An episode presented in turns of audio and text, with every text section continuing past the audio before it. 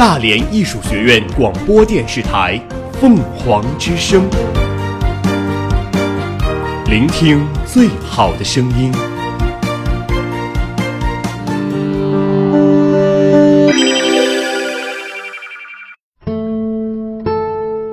斑斓喧闹的世界里，我们与文字的相识、相知、眷恋与重逢，构成了我们精神世界的宁静、平和。抒发与思考，细雨柔声，续情成集。这里是凤凰之声呢喃集序。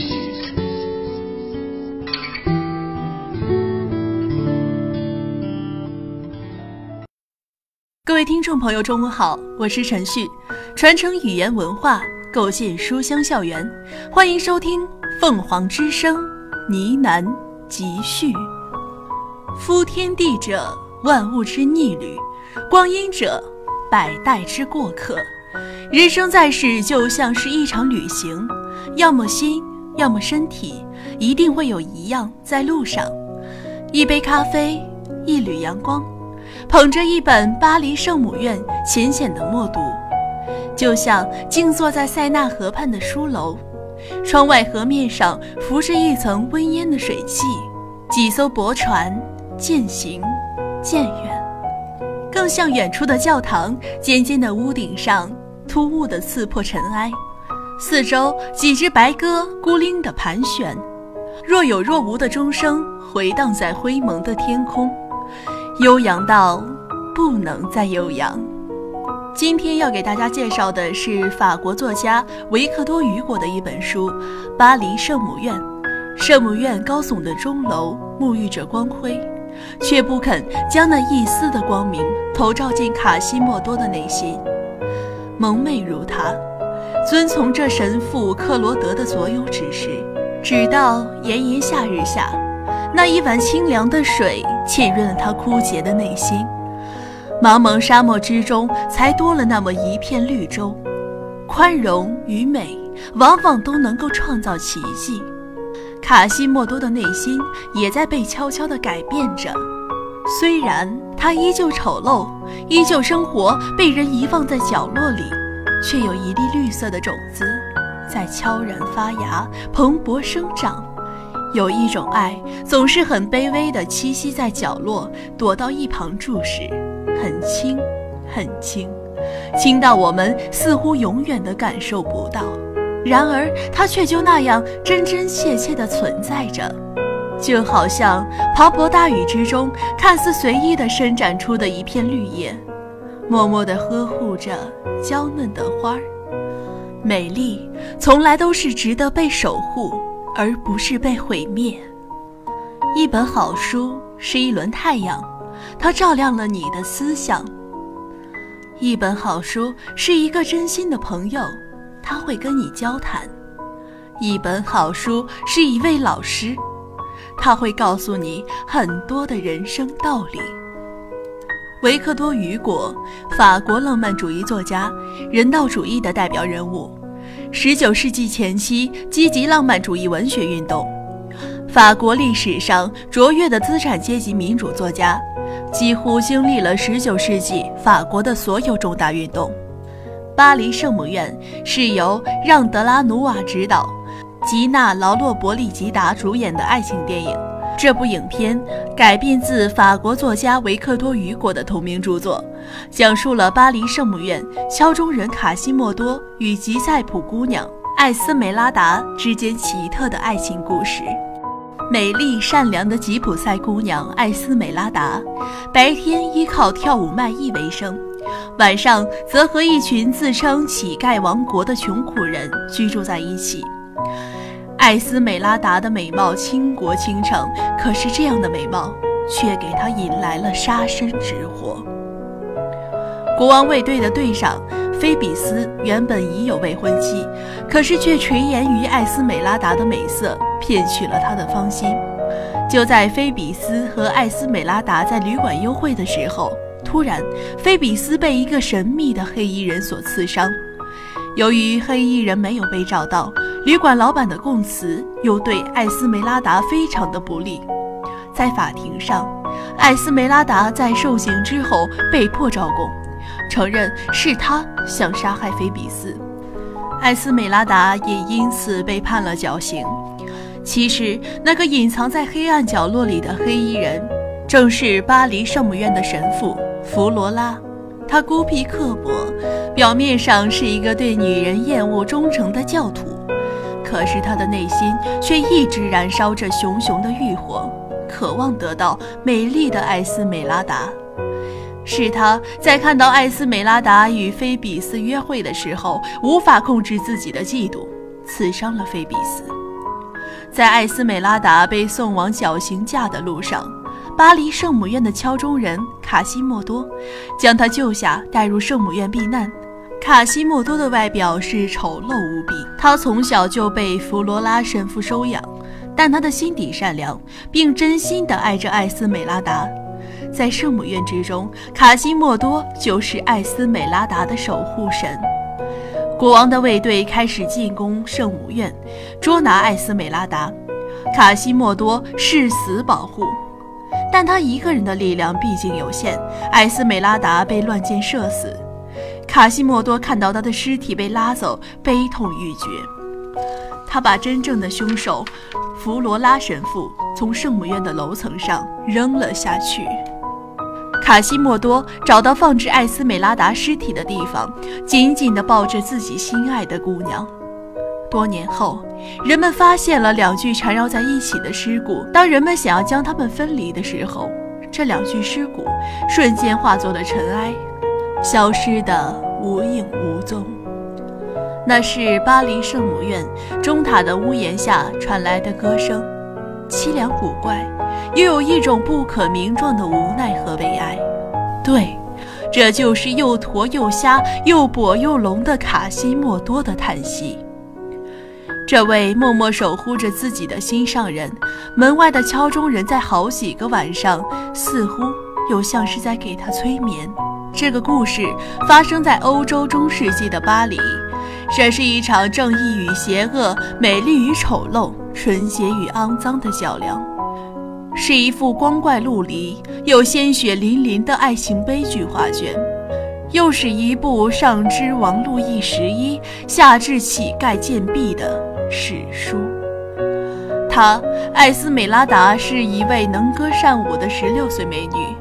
由于从小被吉普赛家人从家中偷走，在流浪艺人之中长大，所以不被当时等级森严的上流社会所认同和接受。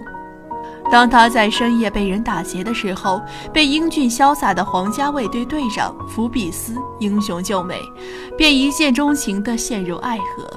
而他也被她的美貌所俘虏，他对这场虚幻的爱情忠贞不渝，最终也使他伤害得太深太深。他不但有一个完美无缺的躯体，也有一颗高尚纯洁善良的心灵。当诗人格兰古瓦即将被乞丐王国绞死的关键时刻，他毫不犹豫地以愿意和他结婚救下了这个诗人。当副教主克罗德利用种种卑劣手段想强迫艾斯美拉达接受他的爱情的时候，艾斯美拉达宁死不从。当克罗德最后一次在绞刑架前让他选择的时候，尽管这时候他已经知道了他所爱的人福比斯还活着，他也已找到了失散十五年的亲生母亲，非常的想活下去。但面对克罗德的求爱，他的回答是：“绞刑架让我厌恶的程度还远远不如你。”他，卡西莫多，一个又驼又瞎又跛又聋的丑八怪，先是遭到了亲人，继而是整个社会遗弃的弃儿，他却有着一颗美丽纯洁的心灵。他以纯真的不掺一丝杂质的爱情守护着艾斯美拉达。试图使他远离一切的伤害，可在强大的社会偏见、邪恶势力和命运捉弄面前，强悍的卡西莫多最终被撞得头破血流，拥抱着艾斯梅拉达冰冷的尸体，走进了另一个世界。卡卡西莫多是以艾斯美拉达迫害者的身份，最终出现在艾斯美拉达的面前。他奉命在深夜去抢劫艾斯美拉达。当卡西莫多因抢劫失败被皇家卫队逮捕，被绑在烈日下的耻辱柱上受鞭打示众的时候，他渴求围观的人群给他一点点的水喝，却无人理睬。眼看着他快要晕死过去的时候，让他没有想到的是，在众目睽睽之下勇敢给他水喝的人，正是那位曾经想要抢劫的艾斯美拉达。艾斯美拉达以德报怨，深深地震撼了外表畸形丑陋的卡西莫多，因为在他的内心也有着和其他人一样的强烈爱心和感情。后来，他冒着生命危险将艾斯美拉达从死刑架上抢救了出来，但是，他的丑陋畸形外表始终是横贯在他与艾斯美拉达之间无法跨越的鸿沟。最后，只能通过死亡的方式跨越了这条鸿沟。我想，那可能是他们爱情之间的唯一方式了。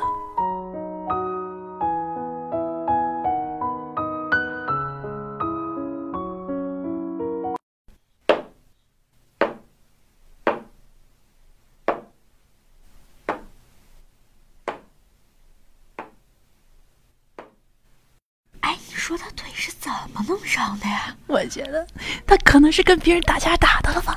真的假的？对呀，你看他那个腿都那样了，还来上学？哎呀，你别学他了，别学他了，一会儿被他看见了。快走吧，快走吧，快走，快走，快走，快走！他都这样了还来上学？他都这样了还来上学？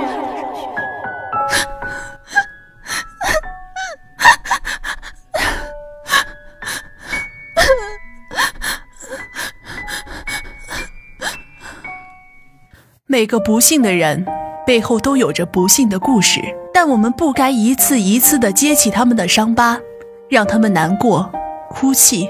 我们应该保护他们，保护他们那颗脆弱的心，因为他们很坚强，即便没有了脚，他们依旧在奔跑。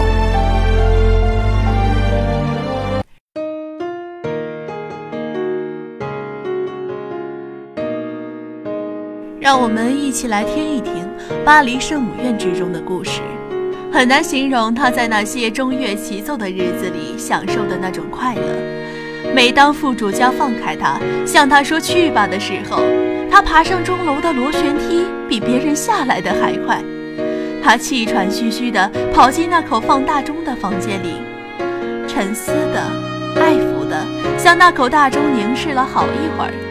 接着就温柔地向他说话，用手拍拍他，好像对待一匹即将要开始长途奔驰的野马。他对那口钟即将开始的辛劳表示着怜惜。就这样抚慰了一番之后，他便吼叫一声，召唤下一层楼里其余的钟也开始行动。他们都在粗绳上挂着，绞盘响了，巨大的圆形金属物也就慢慢的晃动起来。哇！他忽然爆发出一阵疯狂的大笑和大叫，这时钟的动荡也越来越快。当大钟的摇摆到了一个更大的幅度的时候，卡西莫多的眼睛也就睁得更大更亮。最后的大合奏开始了，整座钟塔都在震动，木架、铅板、石块全部同时都咆哮起来，从底层的木柱一直到塔顶的栏杆。于是，卡西莫多快乐的嘴里冒出白沫，走过来又走过去，从头到脚都同着钟塔一起站立。那口大钟开放了，疯狂了，把它巨大的铜喉咙向钟塔的左右两廊晃动，发出了一阵暴风雨般的奏鸣，四里之外都能听到。卡西莫多在那张开的喉咙跟前，随着钟的来回摆动，又站起来，又蹲下去。他吸着他那令人惊讶的气息，一会儿看看他那离那两百法尺以下的深处，一会儿又望一望每分钟都在他耳朵里震响的巨大的铜蛇。那是他唯一听得见的话语，唯一能扰乱他那绝对寂静的心灵的声音。他在那里把自己舒展开来，就像鸟儿在阳光里展开翅膀了一样。钟突然感染了他，他的眼光变得非常的奇特，就像蜘蛛守候虫池一般。他等钟荡回来的时候，一下去扑上去，吊在钟的上面。于是他在空中高悬，空中一到，抓住那空中的怪物，两只耳朵，双膝靠着它，双脚踏着它，用自己的重量使那口钟摇荡得更加的快。这时候，那座钟塔震动了起来。他呢，吼叫着，磨着牙齿，他的头发根根直竖，胸膛里发出的拉风箱一般的响声，眼睛里射出了光芒。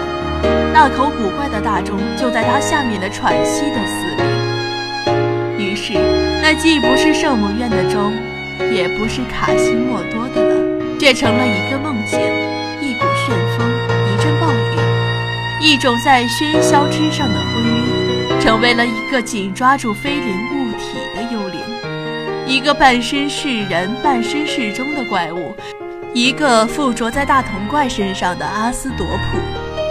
他想，他或许又回来了。一位慈祥的天使一定把他带回来了。这小屋里这么沉静，这么稳固，这么可爱，不会没有他在里边的。他不敢向前再走一步，唯恐他的幻想破灭。他自言自语地说道：“是的，他也许还在睡觉，或许在祷告。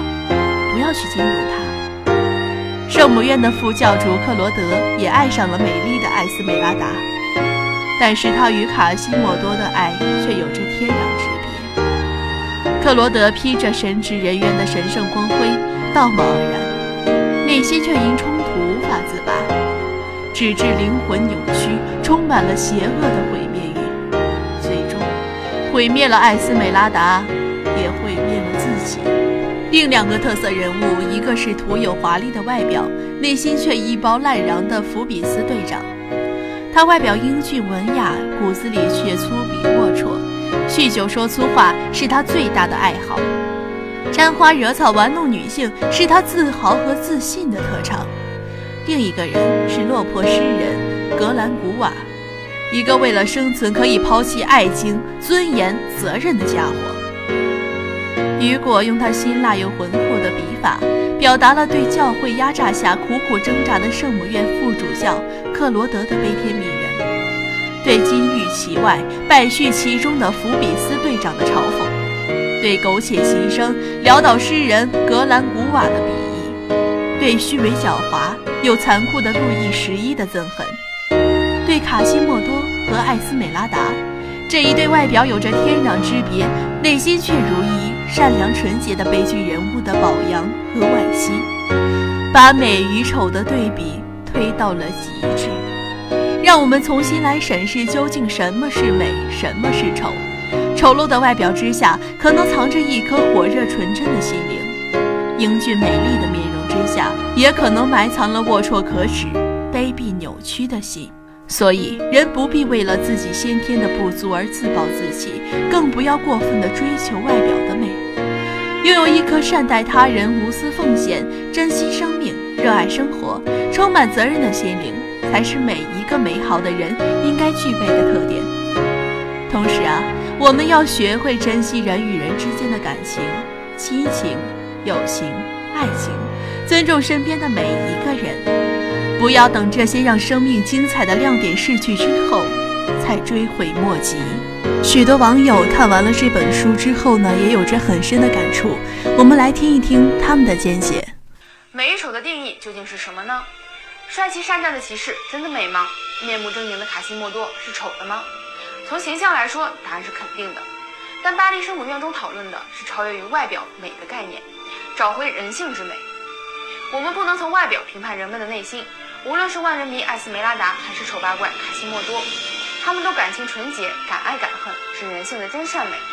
虽然他们的结局是悲惨的，但雨果笔下真正的悲剧人物却是副主教克洛德。他是好人，也是坏人，更是宗教存天理灭人欲的牺牲品。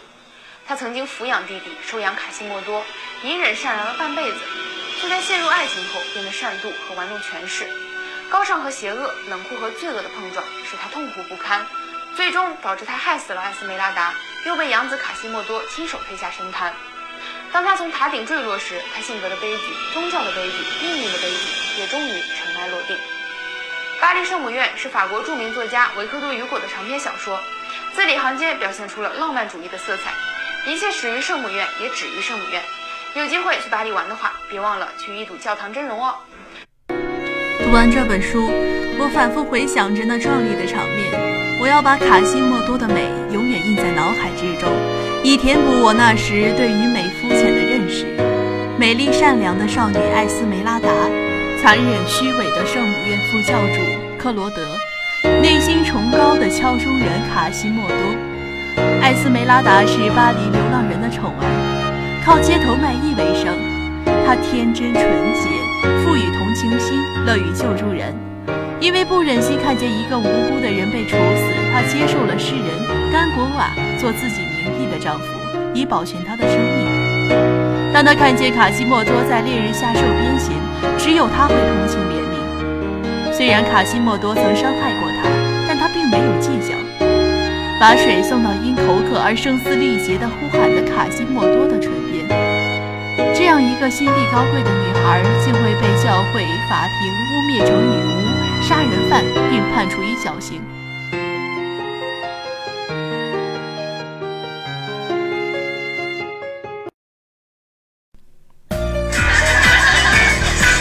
老板娘，来打生蚝。好嘞。三瓶啤酒。好。每桌都送一碟臭干子，麻烦你们稍微小点声。为什么？嘘，周围人都休息了。好。啊啊，不好意思。很热情的城市，也很温情。我的城市，我文明，创建文明城市，从我做起。